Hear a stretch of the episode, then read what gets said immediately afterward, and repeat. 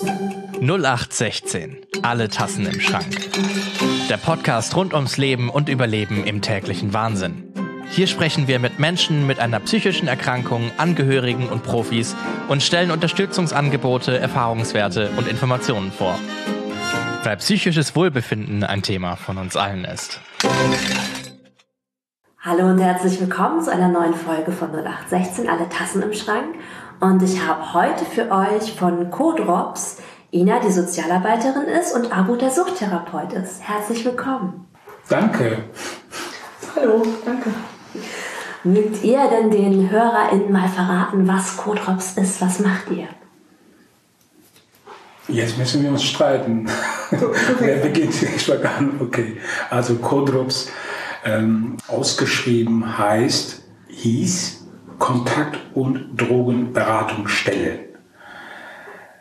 Codrops hat jahrelang die Drogenarbeit gemacht, also ausschließlich Drogenarbeit und im Laufe der Zeit ist diese Arbeit nicht mehr so geblieben, wie es war, wie es sollte. Es dann hat man auch mit Alkoholabhängigen gearbeitet, man hat auch mit Spielern gearbeitet.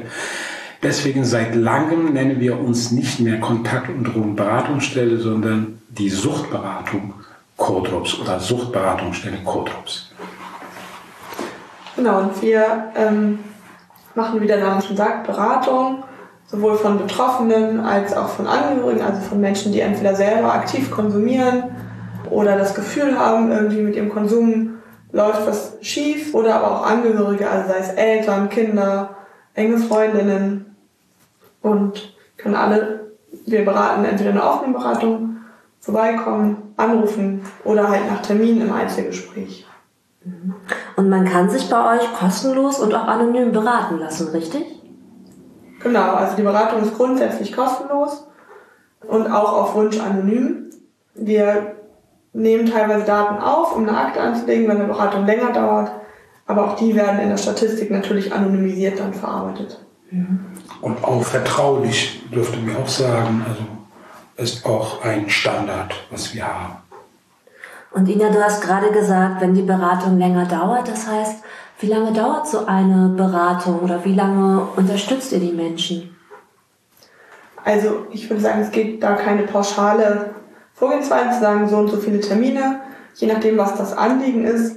Also ein Termin zeitlich dauert so 45, 50 Minuten, kann aber auch kürzer sein, wenn, wenn es nicht so viel zu besprechen gibt. Je nachdem, was die Menschen mitbringen, wenn es zum Beispiel in die Therapievorbereitung geht, dann sind es schon so drei, vier Gespräche, die anliegen. Und dann nach der Therapie können die Menschen aber auch wiederkommen und weiter Beratung in Anspruch nehmen. Genau. Ich habe tatsächlich ein Gruppenangebot für türkeistämmige Menschen. Und da am Tafel in unserem großen Raum, Konferenzraum, steht ein Datum für einen Klienten. Und dieser Datum lautet 2. April 2013. Also seit 2. April 2013 kommt dieser Mensch regelmäßig zur Gruppe. So, also Betreuung, die tatsächlich über Jahre, Jahrzehnte äh, ja. andauern. Das heißt nicht, dass sie immer jede Woche kommen. Die können auch je nach Bedarf kommen, immer wieder.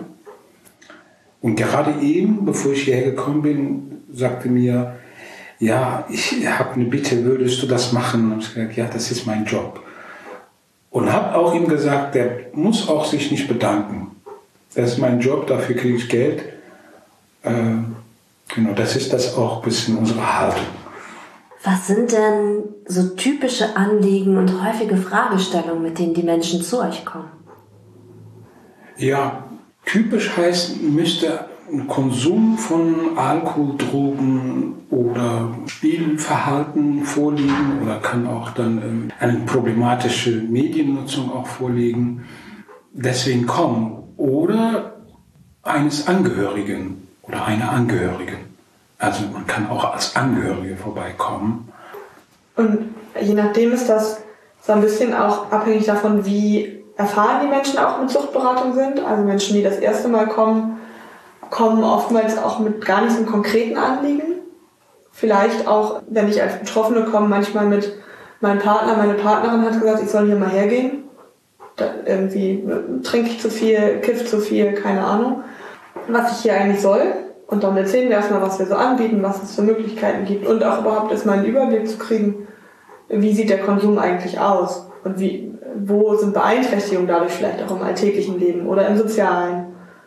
Dann gibt es Menschen, die haben schon ganz viel Erfahrung in der Suchthilfe und kommen und sagen, ey, ich brauche Unterstützung, weil ich in die Entgiftung möchte. Und dann ist das ein konkretes Anliegen oder zu gucken, ich möchte eine Therapie machen, danach können wir zusammen den Antrag stellen.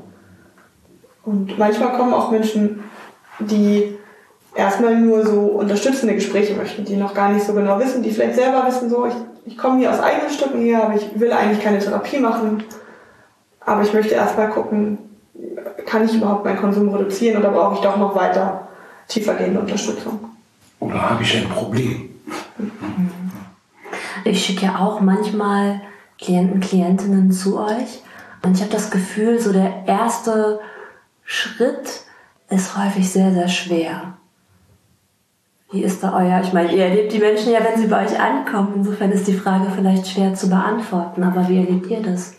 Also tatsächlich, weil ich letzte Woche eine E-Mail hatte von einem Konsumenten und das fand ich sehr traurig. Das heißt, seit drei Monaten nimmt er sich vor, um diesen Schritt zu gehen, also in die Beratungsstelle zu gehen, äh, irgendwie hat er nicht geschafft.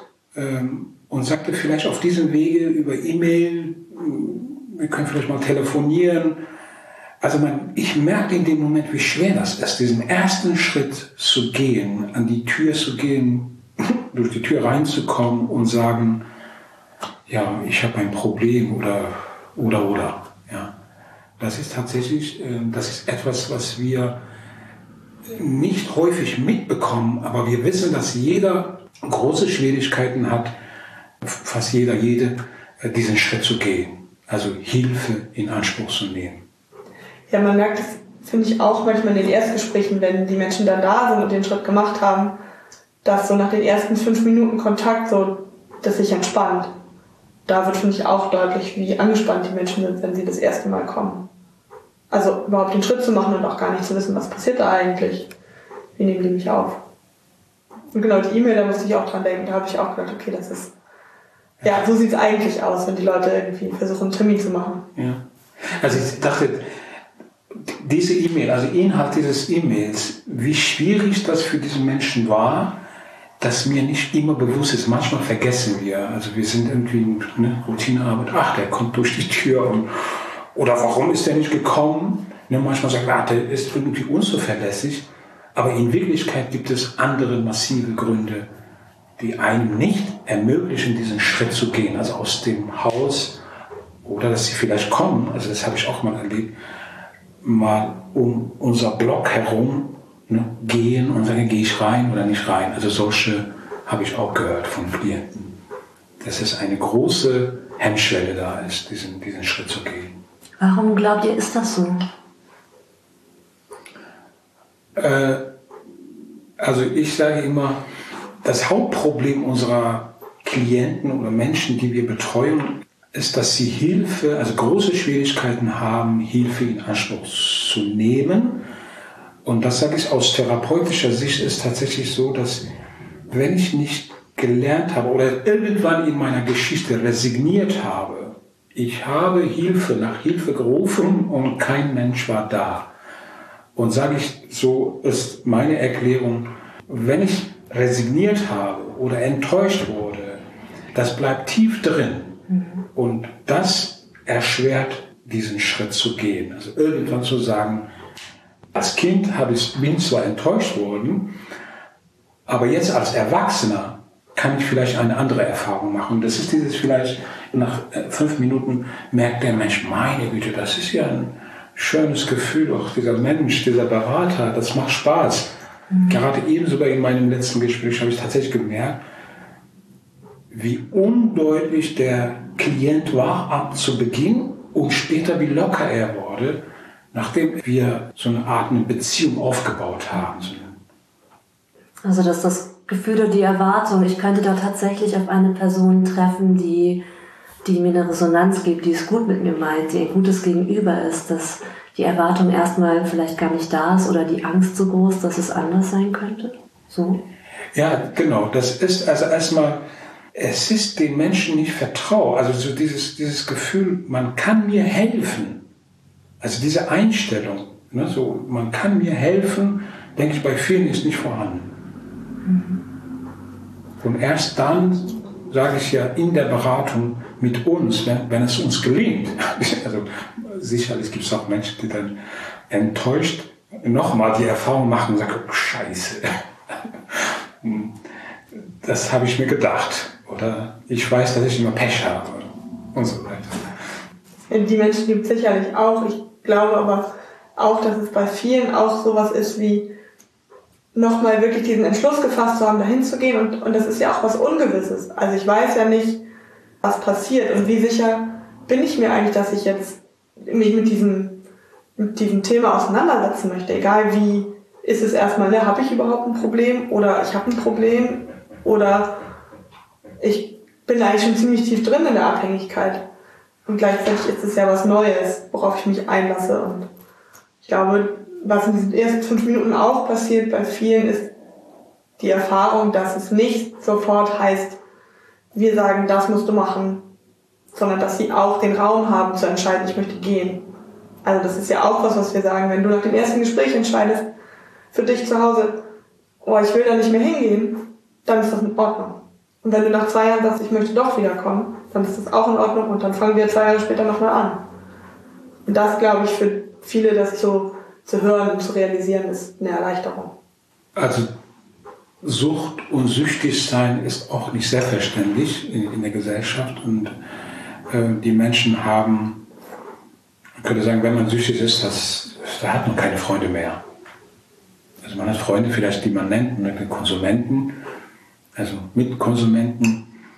Und die sind, also ich sage auch, die sind irgendwie verurteilt, ob das jetzt in der Familie ist oder auf der Arbeit, aufgrund dieser Erkrankung. Und das, dieses Gefühl herrscht auch bei Menschen. Also wie irgendjemand Verständnis für meinen Konsum haben überhaupt. Wenn sie kommen und und das, dieses Verständnis erfahren, also der versteht mich, der verurteilt mich nicht, weil ich irgendwie Drogen konsumiere oder meine ganze Miete verspielt habe oder das Taschengeld der Kinder irgendwie verspielt habe oder meine Frau geschlagen habe, Kinder zusammengeschlagen habe. Das, denke, das ist dann, also wir dann anders damit umgehen, mit diesen Informationen, als das, was sie zu Hause oder auf der Arbeit oder auf der Straße so erleben äh, erleichtert die auch. Also, oder ich werde nicht entwürdigt. Äh, ja. Ne? Ja, das klingt, es klingt gleich so stark und so gewichtig, Suchtproblem. Mhm. Und gleichzeitig denke ich, also wenn wir auf unsere Gesellschaft gucken, wie viele Menschen erfüllen das Kriterium für eine Internetsucht zum Beispiel. Also es gibt ja Süchte, die vielleicht problematischer sind oder schwieriger oder sichtbarer, während andere unsichtbarer sind. Ab wann würdet ihr denn sagen, fängt eine Sucht an, problematisch zu werden? Gibt es da einen Punkt?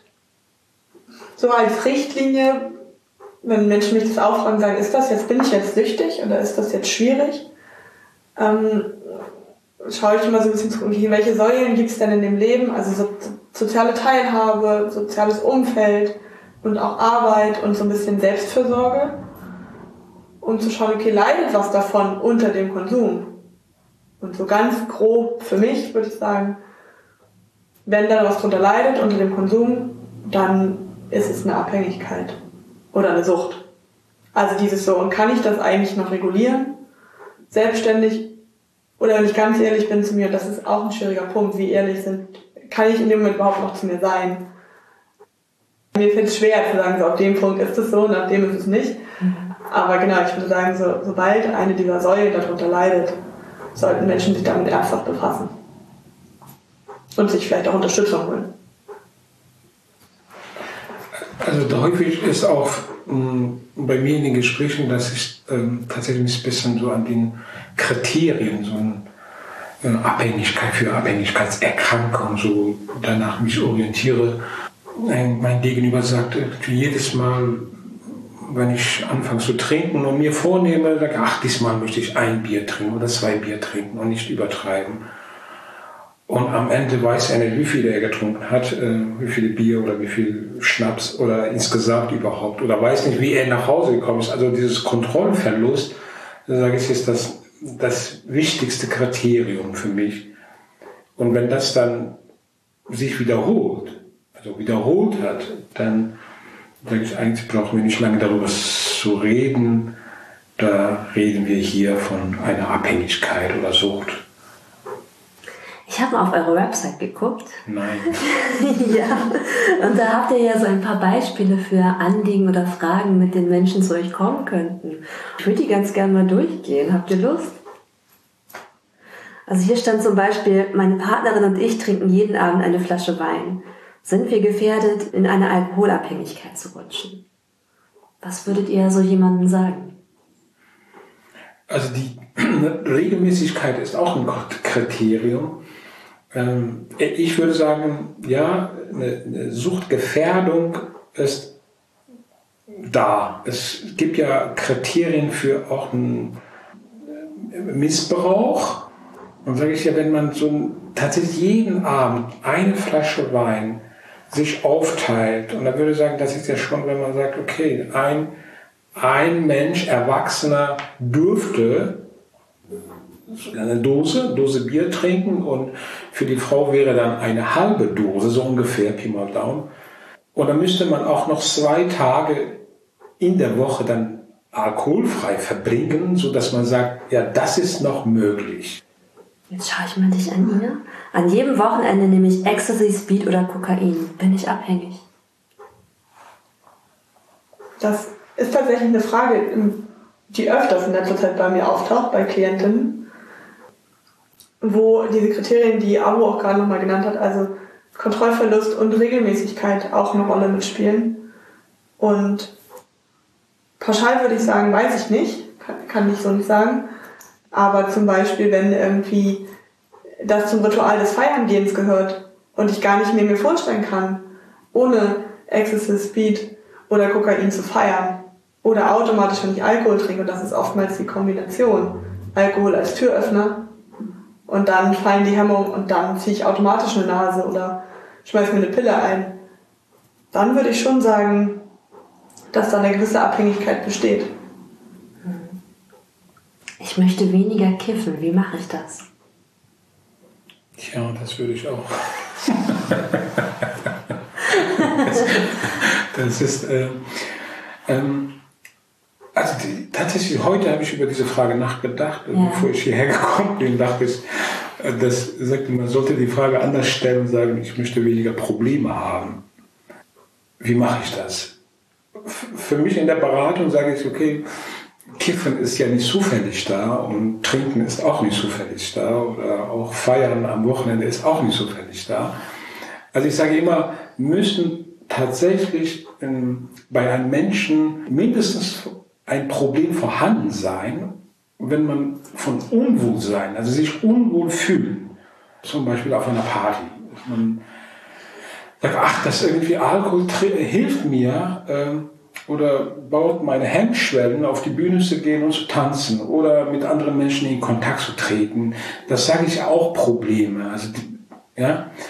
Und Kiffen sage ich, okay, wenn Kiffen mir hilft, manche Probleme zu, zu vergessen, dann kann ich nicht weniger kiffen. Ich möchte eher so an meinem Problem arbeiten, sagen, ich muss dafür sorgen, dass ich weniger Probleme habe. Dann schaffe ich dann auch weniger zu kiffen. Ich muss also an einer anderen Schraube ansetzen. Genau, das ja. ist, ist meine Erklärung dazu. Das ist tatsächlich so. Also nicht, weniger trinken würde auch nicht gehen. Also sage ich, okay, erstmal davor, also weswegen, was für eine Funktion hat dann überhaupt Kiffen oder Alkohol oder Spielen oder andere Drogen? Ne, die haben ja eine Funktion und, und wenn man im Hintergrund an den Problemen arbeitet, dann wird es automatisch dies dazu führen, dass man weniger trinkt oder weniger kippt. Es sei denn, dass man dann heroinabhängig, das ist dann eine, eine körperliche Abhängigkeit auch da, also bei Alkohol auch. Also die die Lösung, die man sich mal gedacht hat, Alkohol wäre die Lösung, verselbstständigt sich dann irgendwann. Das wird dann selber so ein Problem. Aber ich würde sagen, das widerspricht ja nicht dem Grundsatz, dass es eigentlich ein Problem gab und eine Droge oder ein, Verhalten, das, das, das als Problemlösung angesehen wird. Und die Menschen lernen irgendwann ein Bedürfnis damit zu erfüllen. Und vielleicht ist ihnen das Bedürfnis gar nicht bewusst und das ist der erste Ansatz, ja. würde ich sagen. Und dazu kommt natürlich, dass bei einer Alkoholabhängigkeit, und das ist, glaube ich, auch nochmal einigen Menschen gar nicht bewusst, dass irgendwann gar nicht mehr möglich ist, einfach aufzuhören. Also rein aus dem körperlichen, äh, gesundheitlichen Aspekt, weil eben die körperliche Abhängigkeit dann so groß geworden ist. Und das ist natürlich dann schwieriger als zum Beispiel mit Kiffen oder Kokain, wo es hauptsächlich um die psychischen Erscheinungen geht. Mhm. Ich finde, da passt eine der nächsten Fragen ganz gut. Ähm, kann man kontrolliert trinken? Man müsste da auch, also wenn man einmal verlernt hat zu trinken, ich sage manchmal meinen Klienten, sagen, du kannst nicht mehr trinken. Also das heißt, ich habe verlernt zu trinken. Müsste man lange auch daran arbeiten, das ja, kontrolliert zu trinken. Also müsste, ne, das, wenn das das Ziel ist, sein sollte, müsste man lange daran arbeiten. Ich sage, irgendwann vielleicht wird möglich sein, aber nicht so von heute auf morgen. Also wenn man mal verlernt hat zu trinken.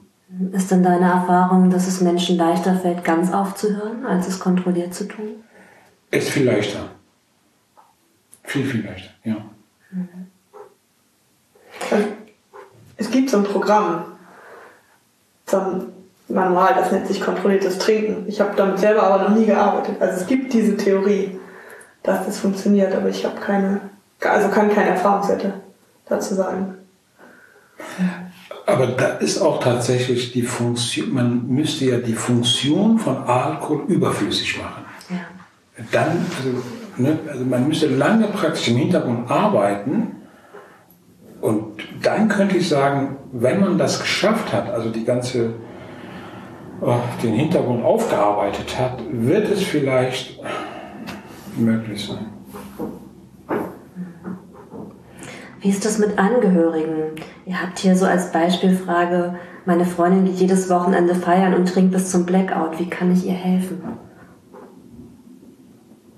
Ich finde grundsätzlich Angehörigenberatung sehr schwierig, weil, also das sind tatsächlich so Fragen, die da ja auch sehr realistisch sind und auch kommen. Wie kann ich helfen? Und ein Grundsatz, den ich jetzt gelernt habe auf jeden Fall, ist, dass es erstmal darum geht, dass die Angehörigen schauen, dass es ihnen selber gut geht, weil sie quasi auch nicht unterstützend sein können, wenn sie selbst eigentlich auf dem Zahnfleisch gehen. Und so als ersten ja, Rat sage ich meistens, dass sie versuchen, die Menschen trotzdem wertzuschätzen, aber gleichzeitig klar machen, dass das Verhalten ihnen nicht gut tut. Also dass es nicht die Person ist, die abgelehnt wird, sondern das Verhalten in diesem Fall. Also was ich den Angehörigen so empfehlen würde, dass sie selber nicht zum, sich zum Therapeuten machen äh, in der Familie oder, äh, oder diskutieren, bist süchtig oder nee, ich bin nicht süchtig, oder du übertreibst, nein, ich bin also, diese Diskussion würde ich auf keinen Angehörigen äh, also empfehlen, würde ich auf jeden Fall vermeiden. Man kann nur wie ich äh, praktisch mein Angehörigen, mein Sohn, Freundin, Freund erlebe, widerspiegeln oder von meinen Gefühlen reden. Wie, wie geht's mir eigentlich, wenn ich dich so erlebe? Und davon kann man berichten. Sagt, jeder hat recht. Ne? Wenn ich jetzt mit meiner Freundin unterwegs bin und sie übertreibt oder Frau äh, mit Trinken und ich merke bei mir, oh Gott, das, wenn ich das so erlebe, bin ich traurig oder bin ich wütend oder das, davon kann ich ja berichten, da habe ich recht drauf. Aber du trinkst viel, äh, das würde ich dann keinen äh, Angehörigen empfehlen. Das ist etwas, was man sagt, okay, ich mache mir Sorgen, würde mir wünschen, wenn du dann irgendwie über das, was du jetzt tust, trinkst, äh, kippst oder so, dass du dir vielleicht mal eine Meinung hörst von einem Experten, Fachmann, hm, und würde ich gerne dich begleiten, können zusammen hingehen und einfach so mal, mal aus Neugier mal gucken, wie ist es eigentlich mit deinem Konsum Alkohol oder Drogen? Also nicht zwingen oder so Auflagen machen. Manchmal hilft es, dass man den Angehörigen begleitet. Ja. Was sind nach eurer Erfahrung die schwierigsten Dinge für Angehörige im Umgang mit Betroffenen? Also, dass sie viel mehr leiden als, als die Betroffenen selbst, also die Konsumenten selbst, dass sie auch sich sehr, sehr hilflos fühlen. Man sieht eigentlich dieselben Schwierigkeiten, also irgendwann sind sie auch in diesem so Spiel drin, dass wie die, der Konsument sein Verhalten wiederholt, wiederholen die Angehörigen auch dann ihr Verhalten dem Konsumenten gegenüber. Also eine Wiederholung in beiden Seiten. Hast du ein Beispiel? Geld geben. Also Konsumentinnen fragen nach Geld. So einmal bitte, ich brauche das und dann, dann, dann schaffe ich es. Nie mehr wieder. Nie mehr wieder. Dann, egal, ob es jetzt bei, um eine Spielabhängigkeit geht oder eine, eine Kokain- oder Heroinsucht oder Alkohol. Und es ist immer so nur noch das eine Mal und dann nie mehr wieder. Und natürlich wiederholt sich das. Und das ist, glaube ich, auch, also an Abgrenzung musste ich gerade nachdenken. Für Angehörige irgendwann zu sagen, nee, das mache ich nicht mehr. Genau, dass sie auch nicht konsequent bleiben. Letztens hatte ich tatsächlich eine Mutter bei mir, also sie war wegen ihrem Sohn da und sie war so geschockt, dass ich ihr direkt äh, sage, sie hätte auch ein Problem. Sagte sie, ich habe selber kein Problem, sagte sie. Sagte, sie haben auch Probleme. Nee, doch, sie haben ein Problem, sie können auch nicht Nein sagen.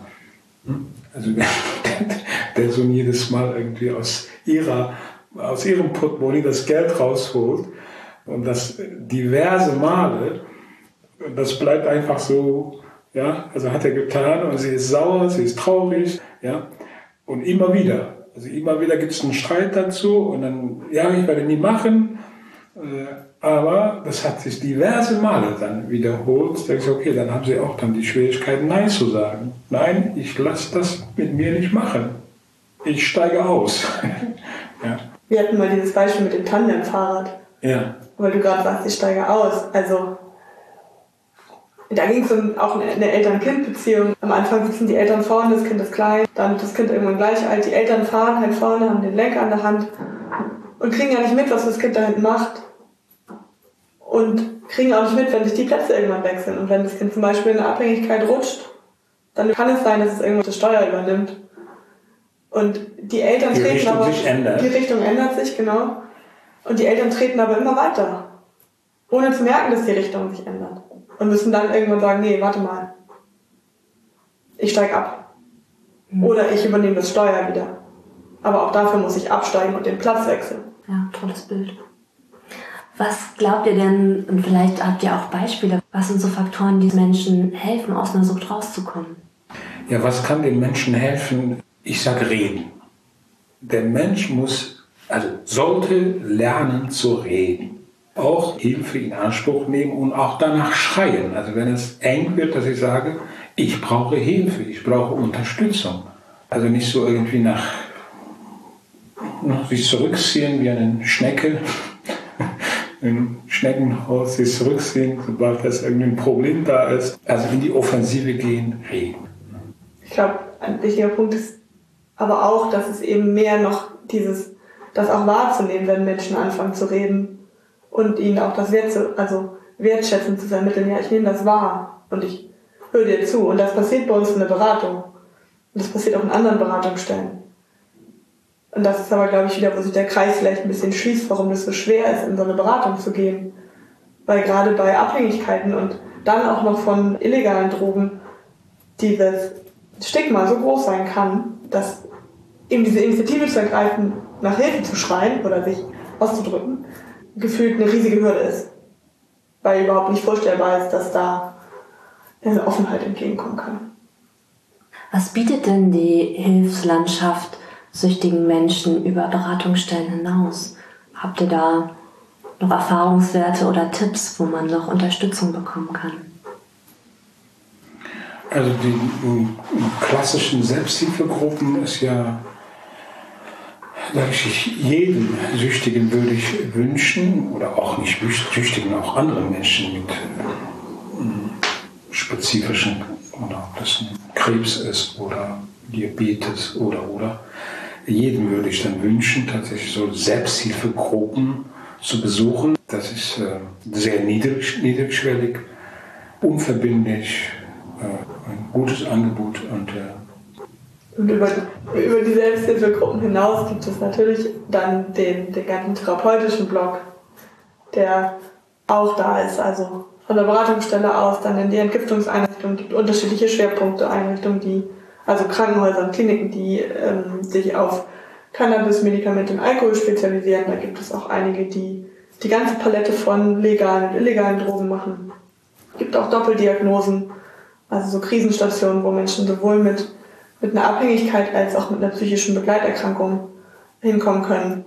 Und dann von da aus unterschiedliche Arten von Therapien, die sich dann aufstufen in ambulant, man bleibt im eigenen Wohnraum, über so teilstationär, man hat aber eine Tagesklinik abends zu Hause und am Wochenende zu Hause und vollstationär, wo du dann quasi in der Einrichtung auch lebst.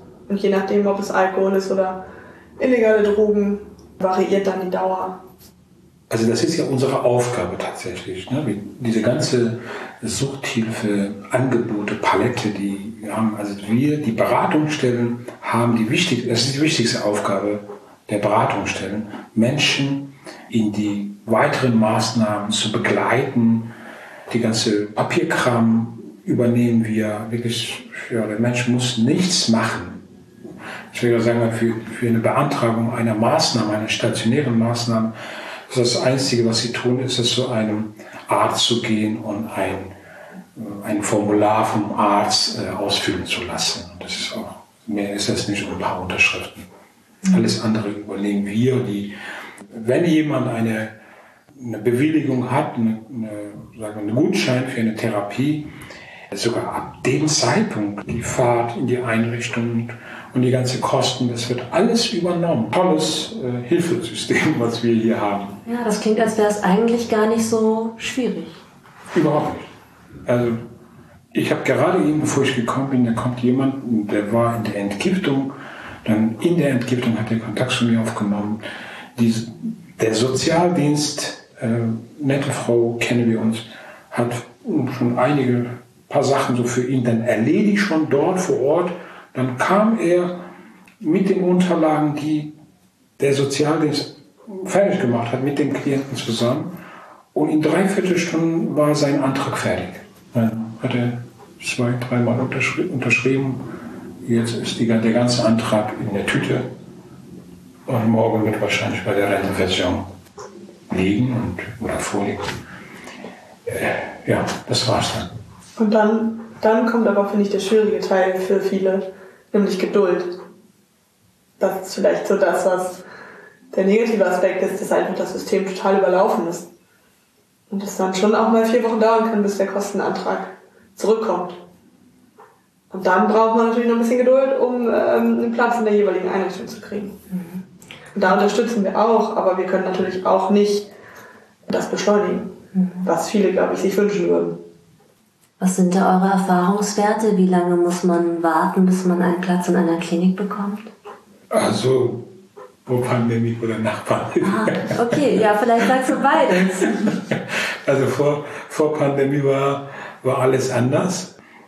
Gab es nicht so lange Wartezeiten. Ging es tatsächlich in vielen, vielen Einrichtungen sehr schnell. Innerhalb von wenigen Wochen hat man einen Platz äh, bekommen also konnte man aufgenommen werden. In der Pandemie haben alle Kliniken, viele, viele Kliniken ihre Betten reduziert auf, auf die Hälfte.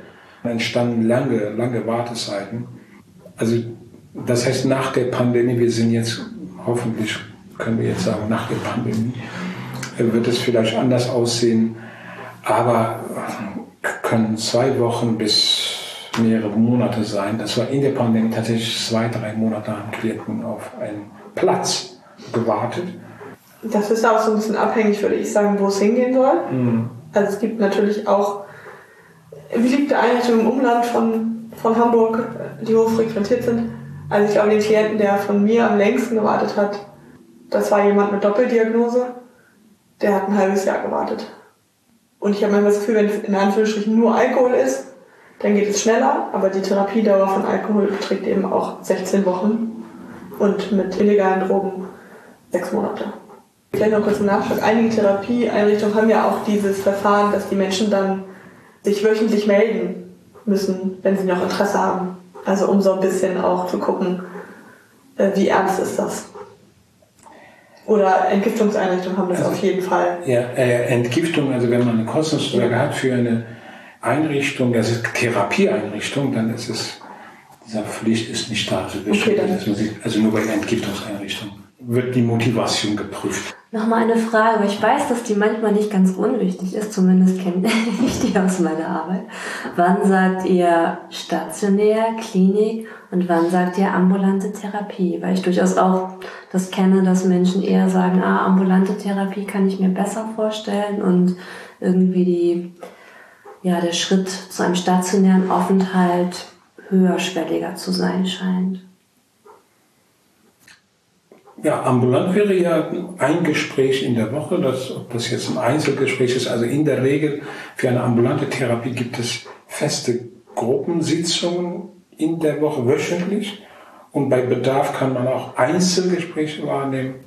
Also fast alle ambulante Therapieangebote in Hamburg müssen tatsächlich, also die werden grundsätzlich äh, in, in Gruppensetting dann äh, durchgeführt. Und manche sagen zur teilstationären Therapie auch ein ambulant, weil man tagsüber da ist und, äh, und abends nach Hause kommt. Aber wir sagen teilstationär, das heißt von morgens bis abends ist man oder Nachmittag ist man dann da, in der Wo äh, am Wochenende dann nicht. Und stationäre Therapie, dann ist man wie Beispiel Alkoholbehandlung ist dann, sind dann 16 Wochen, ist man dann tatsächlich in der Einrichtung. In den 16 Wochen in der Zeit hat man zwei, drei Hausbesuche, also wieder nach Hause gehen, übers Wochenende, um zu prüfen, ja, wie geht's mir denn, wenn ich dann demnächst zu Hause bin? Also hatte ich Rückfallgedanken oder ne, und so weiter. Also ich glaube, ich tendiere dazu, den meisten Menschen erstmal die stationäre Therapie äh, näher zu erläutern, weil ich das Gefühl habe, vielen würde es auch was bringen, einfach aus dem gewohnten Umfeld mal raus, also in einem sicheren Ort oder sichereren Ort, sich überhaupt damit auseinanderzusetzen und erstmal auch wieder zu lernen, wie bin ich eigentlich nüchtern oder wie bin ich eigentlich clean, also wie, wie finde ich mich selbst, ohne dass ich parallel dazu noch meinen Alltag und meine Umwelt und die ganzen Orte begegne, an denen ich irgendwie betrunken gesessen habe oder konsumiert habe oder wie auch immer. Deshalb teilstationär finde ich eigentlich für Menschen geeignet, die ein festes Umfeld haben, also die zum Teilweise, eine, also eine eigene Wohnung ist wichtig, ein Rückzugsort, der, der, der stabil ist. Und sie in der Lage sind, ihren Alltag zu strukturieren, sozusagen. Genau. Und ambulant, wenn Menschen wirklich auch fest im Beruf stehen. So, und für sich auch sagen, ich, ich will meinen Beruf nicht aufgeben, weil das ist für mich ein wichtiger, wichtiger Ort. Das ist so ein bisschen schwierig finde ich manchmal dann den auszuloten, inwieweit sie wirklich das realistisch einschätzen oder sich da auch selber ähm, ehrlich zu, zu, sich sind. Ich hatte noch einen Gedanken, den habe ich jetzt verloren. Mhm. Wie ist das denn bei Menschen, die jetzt einen Zug vielleicht gemacht haben, die das weiter durchziehen wollen? Was, was hilft, um das zu schaffen? Also ich muss gerade an einen denken, der mir zum Beispiel gesagt hat, Frau May, ich, ich kann am Hauptbahnhof nicht aussteigen, das, das geht nicht. Ich weiß, den muss ich meiden. Was, was sind so Sachen, die helfen können? Oder die vielleicht auch so Stolpersteine sein können? Also gut wäre es, eine Entgiftung ist zwar Teil der Behandlung, aber ist ein Bruchteil davon. Und manche stellen sich so vor, ach, wenn ich entgifte drei Wochen, dann bin ich geheilt. Also so, äh, Entgiftung ist noch keine Therapie, ist keine Behandlung. Gut würden wir finden, wenn Menschen, bevor sie diesen Schritt gehen, also nachdem sie dann oder diesen, ja, an dem Punkt sind, sagen, ich brauche Hilfe, ich äh, kann selber meinen Alkoholkonsum nicht kontrollieren oder Kontrolle habe ich verloren und brauche Hilfe, ich brauche Unterstützung dass man das in einer Beratungsstelle bespricht und sagt, ja, was würde ein, Pak ein Behandlungspaket für mich aussehen? Ja, dann kann man die Punkte, die wir vorhin dann erwähnt haben, ist es jetzt, sagen wir, eine ambulante Therapie jetzt ausreichen oder eine teilstationäre oder eine stationäre vielleicht. Und wie sollte man dann alles, das Paket praktisch zusammen, dass man dann nicht nach einer Entgiftung nach Hause geht, sondern nach einer Entgiftung direkt in die Therapieeinrichtung reist oder abgeholt wird. Äh, und vielleicht auch noch, wir sagen auch eine ambulante Nachsorge, dass nach einer stationären oder teilstationären Behandlung auch, dass man über eine ambulante Nachsorge nachdenkt und kommt nach Hause, oh Gott, alles ist wie beim Alten. Dann geschockt, äh, ne, dass man sich plötzlich so anders fühlt, also oder so fühlt wie früher.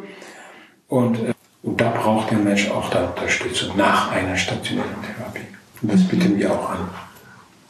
Aber so Aussagen wie das, was du auch gerade meintest, ich kann am Hauptbahnhof nicht mehr langfahren, das kenne ich auf jeden Fall auch von Klienten, auch nach einer Therapie, die trotzdem noch sagen, es gibt Orte, die meide ich. Und ich finde das auch, auch wichtig, das sich bewusst zu machen und das auch zu akzeptieren. Also es kann sich ja ändern in der Zukunft, kann ich ja noch stabiler werden und auch wieder lernen, damit umzugehen. Manchmal habe ich das Gefühl, das wird auch berichtet, dass die Drogen finden dich, sage ich manchmal. Manche Klientinnen sagen, ja, auf jeden Fall. Also ich kann auch in eine andere Stadt gehen und wenn ich aber selber nicht damit abgeschlossen habe, dann, dann werde ich die Menschen finden, die das haben, was ich möchte. Und also ich bin irgendwie Fan davon, dass Menschen sich Sachen bewusst machen und das auch ehrlich machen und vielleicht auch akzeptieren, wenn das nicht funktioniert. Also ein, eine Sache ist ja auch, dass oftmals Menschen mehr Anläufe brauchen, aus der Entgiftung wirklich eine Therapie zu machen oder dann auch eine Therapie zu machen und dann trotzdem nochmal einen Anlauf brauchen, drei Jahre später, weil sie rückfällig geworden sind das vielleicht so als, als Stolperstein ist, eine gewisse Frustrationstoleranz auch entwickelt werden muss. Mhm. Und das wäre tatsächlich also auch wichtig zu sagen, auch wenn man zehnmal entgiftet hat oder zehn Therapien hinter sich hat, man sollte nicht aufgeben. Und das ist auch eine Qualität unserer, äh, unseres Hilfesystems. Ich, wir, haben eine, eine, wir haben uns mit der Rentenversicherung, die die Kosten für eine Therapie übernehmen, mal getroffen und sagte auch, ja, Anträge können wir immer stellen. Also solange die Motivation da ist, ich möchte mein, also mein Leben ändern und ich möchte nicht mehr kiffen, ich möchte nicht mehr trinken, kann man immer die Anträge stellen, kein Problem. Und das tun wir auch. Also wir werden keinen böse, der zum zehnten Mal zu uns kommt und sagt, hier stell für uns, äh, für mich den Antrag, für einen Kostenantrag. Das ist kein Problem, machen wir. Das ist unsere Aufgabe. Ihr habt jetzt schon gesagt, was ihr Süchtigen und was ihr Angehörigen ratet. Wie ist das denn mit anderen Menschen, Profis aus dem Hilfesystem? Habt ihr da auch Tipps? Oder was, wo ihr sagt, ah, das ist, das ist wichtig, wenn ich mit Menschen arbeite, die eine Sucht haben? Was, was ich gut finde, ich denke, dass, dass man äh, voneinander profitiert. Also ihr jetzt als eine Einrichtung hier, die mit psychisch Erkrankten arbeiten, wir mit den Süchtigen. Und dieser Austausch, das vorhin haben wir jetzt für die Süchtigen gesagt, dass sie nicht nach Hilfe schreien. Das, wir sollten auch in unserer Arbeit auch nach Hilfe schreien. Also wenn wir mit einem Süchtigen, also du jetzt mit einem Süchtigen zu tun hast, dass du dann sagst, ach, dann kann ich ja Abo anrufen oder ihn anrufen. Äh, gucken, Super, vielleicht. mache ich. also auf jeden Fall wir vielleicht auch selber sollten wir Vorbild sein, dass man Profis ja voneinander profitiert, sage ich mhm. ja. Und zu jedem Problem gibt es ein, eine Beratungsstelle. Ja, ich glaube, dem kann ich mich anschließen. Was denken Menschen über Süchtige, was vielleicht gar nicht stimmt? Dass sie böse Menschen sind. Süchtige sind böse, unberechenbar. Auf jeden Fall aggressiv und gefährlich. Respektlos. Respektlos, laut, egoistisch. Also viel Negatives und viel Abwertendes, würde ich sagen, ist so ja, mhm. die Grundhaltung gegenüber Leuten, die süchtig sind. Wobei ich auch, und das finde ich schwierig, immer noch, das glaube der Unterschied wird trotzdem gemacht zwischen legalen und illegalen Drogen. Am Anfang. So Menschen, die trinken zu viel Alkohol, ja, das ist nicht gut, aber hm. Aber Menschen, die Heroin konsumieren, die können gar nicht, gar nicht gut sein. So, dass es denen entgegenschlägt. Die sind böse. Also, ja, dass der Mensch nur Alkoholiker ist und nur drogenabhängig ist und äh, nicht ein Mensch ist, äh, der ein Alkoholproblem hat oder ein Drogenproblem hat. Ja, das wird häufig so gesehen. Ja. ja. Dass die Unwissenheit über die Erkrankung, Abhängigkeit oder über den Konsum und den, vielleicht auch die Wirkung der, der Droge wird so projiziert auf sowas. So muss der, wird der Mensch wahrscheinlich auch sein. Also, obwohl die Person, die konsumiert, ja auch ein eigenes Ich ist, eine eigene Sensibilität mit sich bringt und ein eigenes Wesen hat.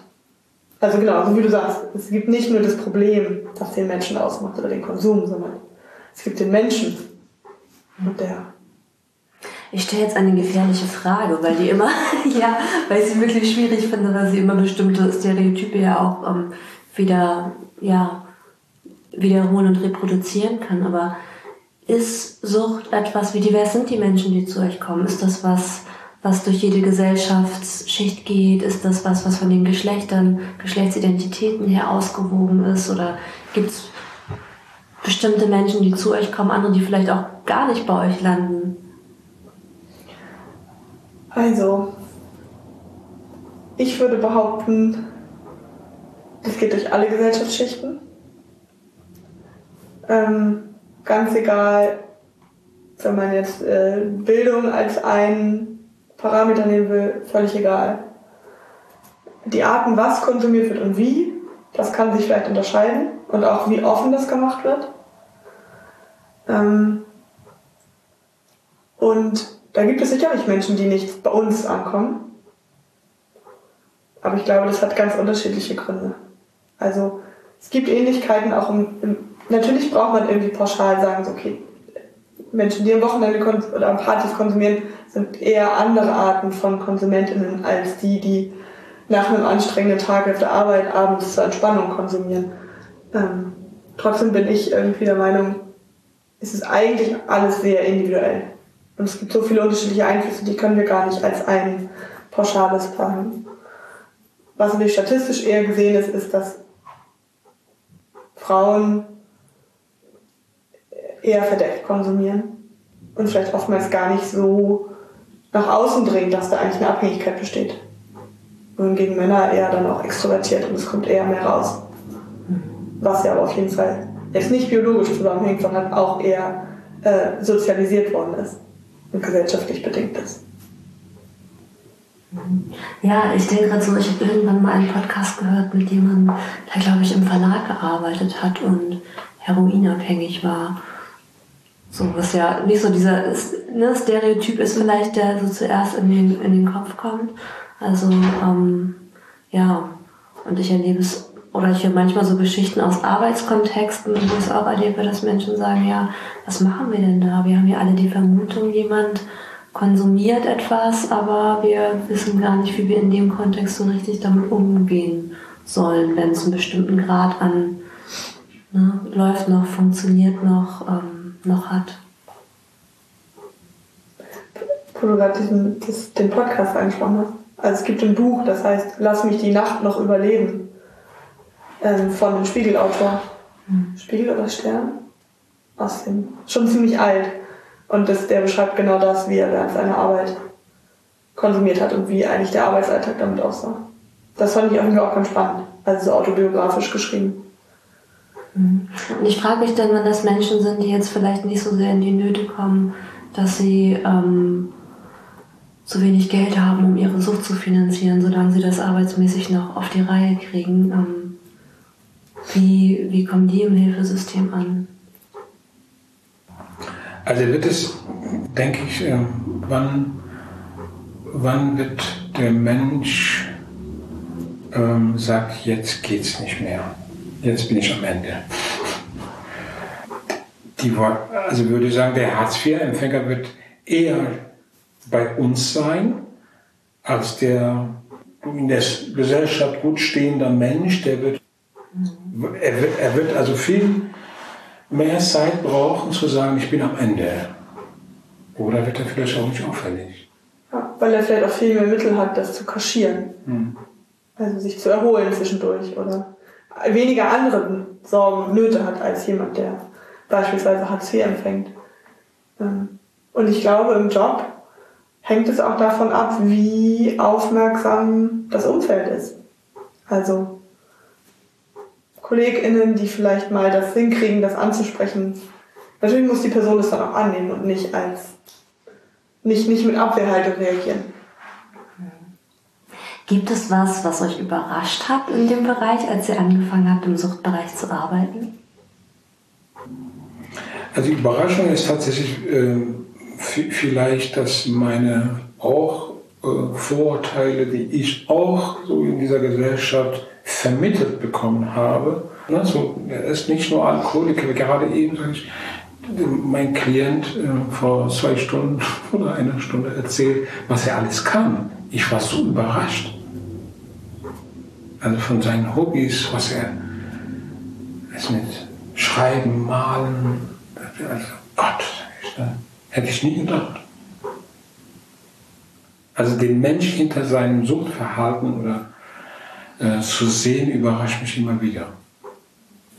Das ist, äh, ja.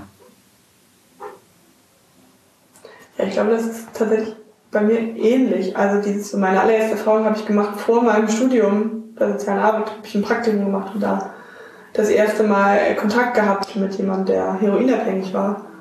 Und diese Offenheit, wie der erzählt hat von seinem Leben, und dann zu sehen, okay, was, was machst du eigentlich noch alles? Oder wie kriegst du eigentlich dein Leben gerade geregelt? Das fand ich total faszinierend.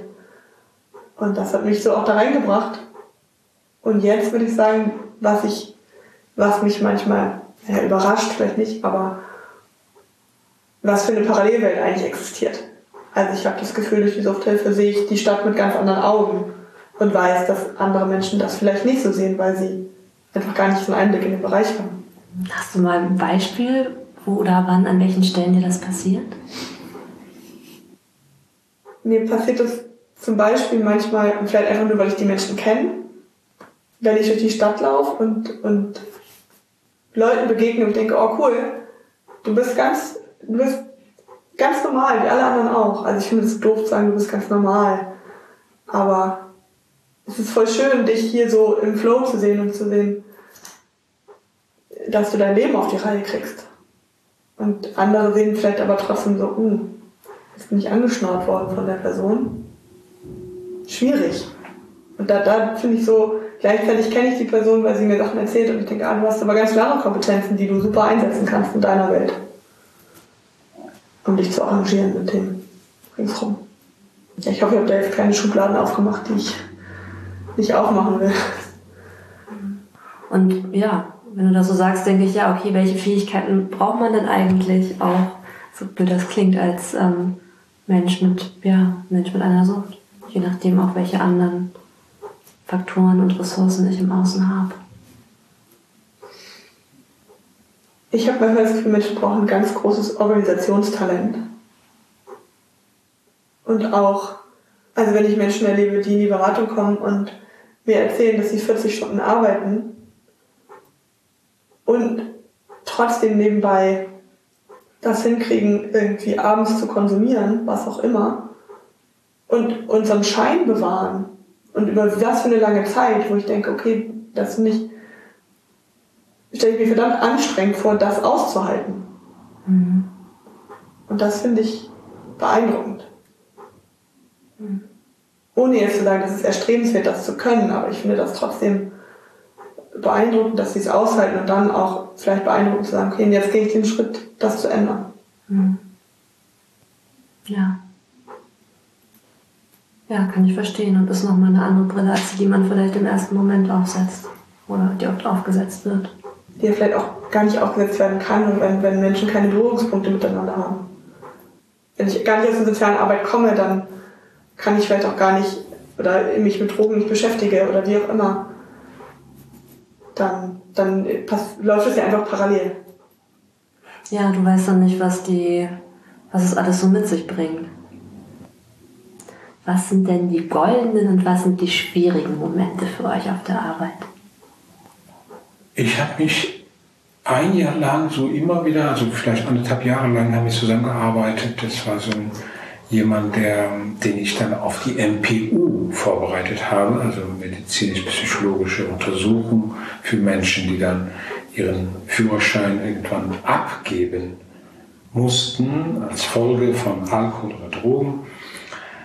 Sage ich, bei denen sehe ich dann viel häufiger, es ist praktisch schwarz auf weiß, sehe ich dann diesen Erfolg, wenn sie dann die MPU machen und MPU bestehen, sage ich, ja, das war gut.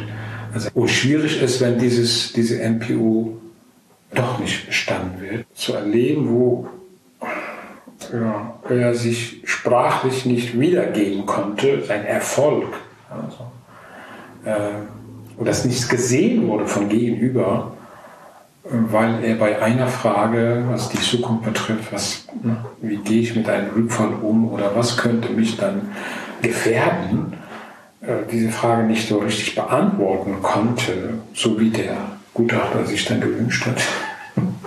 Irgendwie sehr ärgerlich. Und wenn ich die Klienten immer wieder sehe, also so, die kommen und auch mal so oder rufen an, ach, es läuft gut, das ist natürlich ein toller Moment, und wenn Gott, das hat irgendwie äh, irgendwie die ganze Gespräch oder die ganze Therapie hier gefruchtet und ihm geht's gut, er hat alles im Griff. Das ist natürlich das was Tolles. Ne? So unsere Erfolgserlebnisse. Aber so einen Kostenantrag so, so weit zu bringen, dass es dann irgendwie ein, Briefumschlag ist, der Antrag und das ist auch ein Erfolg. Der Klient hat es geschafft, er hat es geschafft, so diese paar Unterlagen zu besorgen und jetzt geht dann raus der Antrag. Gibt es, du hast ja gerade schon welche erzählt, aber gibt es noch, noch andere Szenen, die euch besonders im Gedächtnis geblieben sind? Hm, spontan, also jetzt aus meiner Arbeit bei Codrops würde ich sagen, ich habe einen Klienten, der saß im Erstgespräch da und hat gesagt, pff, eigentlich äh, Kokain konsumiert, und gesagt, eigentlich, eigentlich geht es mir total gut gar kein Problem, alles in Ordnung. Und dann ging's dann, ist er trotzdem wiedergekommen, weil dann war irgendwie auch klar, okay, ich mache jetzt eine Entgiftung und will auch eine Therapie machen. Und der im Endeffekt dann angefangen hat und sehr richtig tiefgehend sich mit auseinandergesetzt hat. Also auch noch eine Kombination aus Suchttherapie und Psychotherapie und auch so danach wieder zu mir ins Gespräch kam meinte, das war total gut. Ich habe das zwar nicht zu Ende gemacht, aber das war so gut, dass ich hier war und jetzt also sich weiter öffnet, wo ich denke, das läuft nicht alles rund, aber dieses zu merken, okay, der ist, der kommt wieder, weil er das irgendwie für sich als, als wertvoll empfindet, ins Gespräch zu gehen. Und das finde ich schon, ja, das ist, was mir auf jeden Fall in Erinnerung geblieben ist, als so, sondern auch ein schöner Moment, wenn die Menschen sich von sich aus dann doch öffnen. Also ich habe irgendwie jetzt gerade zwei Momente, wo ich dann sagte, genau da, das ist das, was ich mir wünsche, sage ich. Ähm, bei einem Klienten, der hatte, ähm, war, hat angerufen und befand sich tief in einer Krise wegen eines Problems mit seiner Freundin und ähm, sagte, ja, irgendwie komme ich jetzt gerade nicht klar, ich bin total fertig. Und sagte ich, genau genau das ist, was wir den Klienten vermitteln, wenn es brennt, dass sie dann sich melden. Und äh,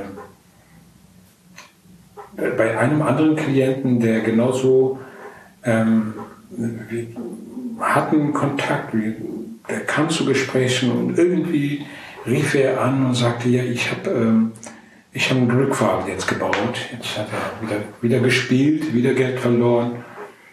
Und habe ich ihm tatsächlich, dem, dem anderen, dem, von dem ich jetzt gerade erzählt habe, habe ich auch ihm dann sofort zu mir gesagt, jetzt passt es, du kannst vorbeikommen, komm mal vorbei. Und dem anderen habe ich auch gesagt, ja, komm mal vorbei, wir reden darüber. Und das sind ja Dinge, die ich immer wieder sage, ja, genau darum geht's. Also das ist auch, dass ich immer vergleiche mit den, mit Hausärzten. Man, man geht nur dann hin, wenn man irgendwie ein Problem hat. Ja, erkältet ist oder krank ist und so weiter. Und wenn die Klienten das schaffen, genauso sich zu melden, sagen, ja, es brennt gerade, ich brauche Hilfe, sage ich ja, toll. Also immer wieder ist eine Freude, das zu, zu erfahren. Die haben das verinnerlicht. Wie sorgt ihr denn beide gut für euch? Meine, ihr müsst ja auch einiges verdauen in eurer Arbeit. Mir hilft es, ähm, wenn ich da mit meinen KollegInnen drüber sprechen kann. Also ich versuche eigentlich alles auf der Arbeit zu lassen, so gut es geht. Und genau, ich glaube, das, was, ich, was, was wir den Klientinnen raten, zu reden, das wäre das, was ich für mich auch als Leitfaden nehme. Reden, also genau, wir reden miteinander. Das ist auch äh, unsere Teamsitzung. Äh, zum Glück haben wir die, die regelmäßig stattfinden, jede Woche, jeden Mittwoch. Und dass wir auch dann viel Wert darauf legen, dass wir über Fälle reden, Fälle, die uns belasten, Fälle, die, für die wir auch Unterstützung oder Hilfe, Tipps brauchen. Achten wir darauf, dass wir anonym bleiben natürlich. Ja, das ist tatsächlich auch eine, eine große Hilfe. Und sonst, ich fahre jeden Morgen, also jeden Tag 30 Kilometer Fahrrad, das ist auch eine große Hilfe. Das stimmt. Das finde ich auch. Also ich fahre jetzt keine 30 Kilometer, nur 12 insgesamt. Aber genau, irgendwie vor und nach der Arbeit nochmal so eine Zeit haben, wo keine Einflüsse mit niemandem reden und dann ist auch gut. Ja, kann ich auch anschließen. Ähm, was lernt ihr gerade, was ihr noch nicht so gut könnt? Reden. Du wirst nicht glauben, das ist nicht so einfach. Ich mache tatsächlich so eine, ähm, gerade bin ich mit Atemmeditation so beschäftigt und äh, habe mich vieles, mir vieles so angehört, wie, wann und wie sollte das sein. Als Vorbild nehme ich mir so einen, einen Japaner, der gesagt hat in seinem Buch, er hat erst mit 65 gelernt zu atmen. das ist irgendwie, sagt, äh, ich bin jetzt 52, ich gehe davon aus, dass ich noch nicht gelernt habe, so richtig zu atmen. Aber du hast noch zehn Jahre. Als Baby vielleicht schon, aber im Laufe der Zeit habe ich vielleicht auch verlernt zu atmen. Äh, du weißt ja, was Stress macht mit Menschen, dass man dann im Laufe der Zeit verlernt. Und ähm, wenn ich wieder lernen möchte, so gesund zu atmen. Ja, ich, ich finde, das wird total unterschätzt. Also, ja. ja. Ist ja auch spannend zu gucken, wann, wann atme ich gut, wann atme ich tief, atme ich mehr in der Brust, mehr im Bauch, wann halte ich vielleicht die Luft an, ohne dass ich es merke. Das ist ganz wertvoll. Ich weiß gar nicht, ich glaube, ich habe ganz viel, was ich so praktisch lernen wollen würde, was ich aber gar nicht mache. Und jetzt, wo ihr so überatmen und reden, dachte ich mir so, ja, vielleicht würde ich auch sowas eigentlich unbewusst nebenbei lernen. Also so eine Geduld, dachte ich gerade. Aber ich würde ansonsten gerne Töpfern lernen zum Beispiel. Ähm, ich habe ja immer eine Frage von der Person aus der letzten Podcast-Folge. Und ähm, die Frage, die ich für euch habe, von einer Frau aus der Familienhilfe, der Julia, ist, was ist dir letzte Woche Schönes passiert, worüber du dich freust? Also meine, meine Tochter ist gerade macht äh, ihre Abi und sie hatte letzte Woche ihre vorletzte Prüfung so bekommen und die war gut. Da habe ich mich sehr gefreut. Äh, übermorgen schreibt sie ihre allerletzte, nicht schreibt sie, sondern hat sie eine mündliche Prüfung in Bio. Und bin total gespannt. Äh, ich gebe, gehe davon aus, dass sie dann das auch gut macht. Dann hätte sie dann hinter sich den ganzen Stress, Abiturstress. Ich finde das eine ganz schwierige Frage und ich finde es irgendwie schade, dass es so schwierig ist. Ich glaube, ich habe mich über schon viele kleine Sachen gefreut und jetzt spontan würde ich sagen, das Große, wo ich mich gefreut habe, ist, dass ich mir Zeit genommen habe und die Sonne geschienen hat und ich irgendwie einfach nur ein Buch gelesen habe und draußen gesessen habe. Welche Frage möchtet ihr denn gerne der nächsten Person geben, die jetzt zu Gast ist? Also ich würde ja, diese Menschen fragen, ob sie für sich dann ein gesundes Atmen, kann sie sagen kann, ja, ich bin schon so weit, dass ich gesund atmen kann. Diese Frage stellen. Und wie sie das macht. Wenn ihr eine SMS schreiben könntet an eine Gruppe von Menschen, jetzt egal an welcher, ob das Menschen sind mit einer Sucht oder Angehörige oder Profis aus dem Hilfesystem, an die Politik oder an irgendeine andere Gruppe von Menschen. Wem würdet ihr schreiben und was würdet ihr schreiben? Also ich würde den Angehörigen schreiben und sagen, sorge für dich. Mm, ich habe die Frage vorhin schon gelesen und mir darüber Gedanken gemacht und finde es auch irgendwie total schwierig. Ich glaube, also ich, ähm, hast gerade wem wir schreiben würden auch, ne? Ja. Also, ich habe die ganze Zeit so einen Satz im Kopf, den, den meine Mutter mir tatsächlich mal gesagt hat. Und zwar war das so, dass sie meint, das ist, ähm, sie hat so ganz pauschal gesagt, Sinn des Lebens ist es, einige Stunden auf gänzlich nutzlose Art und Weise zu verbringen. Und das habe ich irgendwie voll auf dem Kopf und ich glaube, das würde ich, ja, vielleicht auch Menschen mit einer Suchterkrankung sagen. Das ist okay, wenn man nichts macht.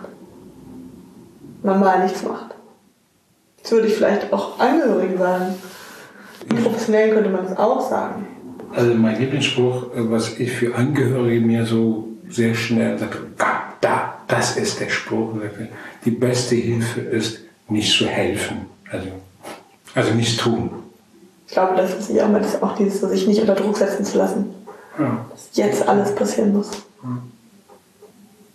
Gibt es irgendwas, was noch ungesagt oder ungefragt ist, aber hier noch Platz haben sollte? Ja, ich, ich würde jedem empfehlen, der uns hört, egal eigentlich was, nie aufgeben. Ob er süchtig ist oder nicht, ist egal. Nie aufgeben. Ich finde, das sind wunderschöne Abschlussworte. Abuina, vielen, vielen Dank, dass ihr da wart, euch die Zeit genommen habt und euch da draußen. Ich hoffe, ihr habt was mitnehmen können aus der Folge und wie immer, wenn ihr Kritik oder Feedback, Anmerkungen habt, dann schreibt uns gerne eine E-Mail an ahoy.podcast0816.de. Gebt uns gerne eine Bewertung. Wenn ihr Menschen habt, die die Folge interessieren könnte, dann empfiehlt sie gerne weiter. So können wir noch mehr Menschen erreichen und hoffentlich hilfreich sein. Bis zum nächsten Mal. Tschüss. Tschüss. Tschüss. Dieser Podcast ist ein Projekt von Der Hafen, Verein für psychosoziale Hilfe Harburg e.V.